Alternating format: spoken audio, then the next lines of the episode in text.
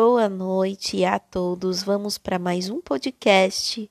Eu disse que a frequência ia ser semanal, mas infelizmente eu não estou conseguindo. Então vamos assim, conversando quando me surge uma ideia, ou eu faço uma observação num cliente e aí eu resolvo trazer aqui para vocês. Tudo bem? Combinado? Hoje eu queria falar um pouquinho com vocês sobre armadilhas luminosas. Muita gente acha que quando há insetos voadores, simplesmente devemos colocar armadilhas luminosas no local que o controle será realizado. Entretanto, gente, não é assim que funciona, tá? A armadilha luminosa, ela é mais uma ferramenta para monitoramento em relação às ocorrências com insetos voadores, lembrando que devem ser fototrópicos positivos, ou seja, aqueles atraídos pela luz, tá? Então, muita gente pensa que é só colocar a luminosa lá que ok, mas não. Ela é uma ferramenta de monitoramento. A luminosa nos serve para dar parâmetro de como está sendo a ocorrência com relação a determinados insetos. Quais são as ações que nós devemos tomar para o controle real daqueles insetos? Quando temos uma boa um bom ma mapeamento né, das armadilhas luminosas, a gente consegue verificar da onde realmente está tendo a entrada de insetos. Será que as ocorrências estão sendo porque eu tenho a entrada de algum material que estava contaminado? As portas estão ficando frequentemente abertas? Será que eu tenho algum vão naquela estrutura que está permitindo constantemente a entrada de insetos. Então é muito importante fazermos essas observações e ficarmos de olho nas luminosas que nós colocamos no nosso cliente. E quando falamos de luminosas, né, aonde posicioná-las? A gente tem que lembrar que sempre devemos pensar como um inseto.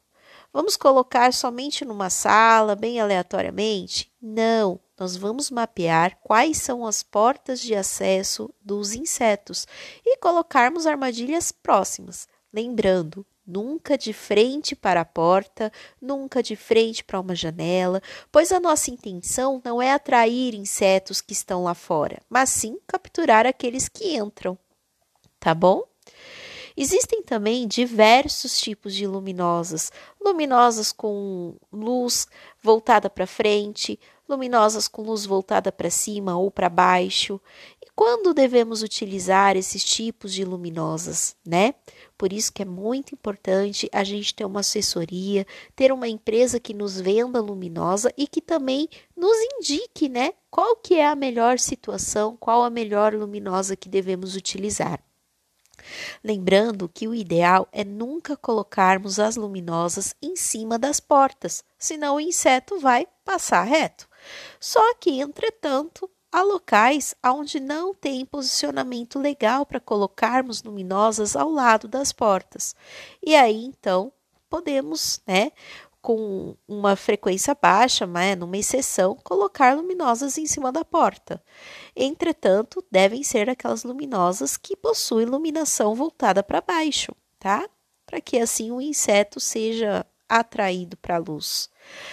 Também não é indicado colocarmos em cima da porta por causa da altura média de voo dos insetos. A maioria dos insetos tem aí altura de voo entre um metro, um metro e meio, então por isso que o indicado é que as luminosas estejam a uma altura máxima de um metro e oitenta, tá bom?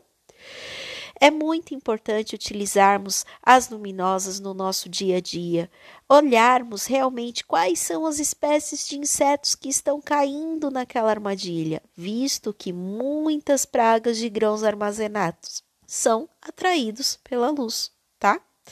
Bom, essa era a minha dica de hoje, recados curtos.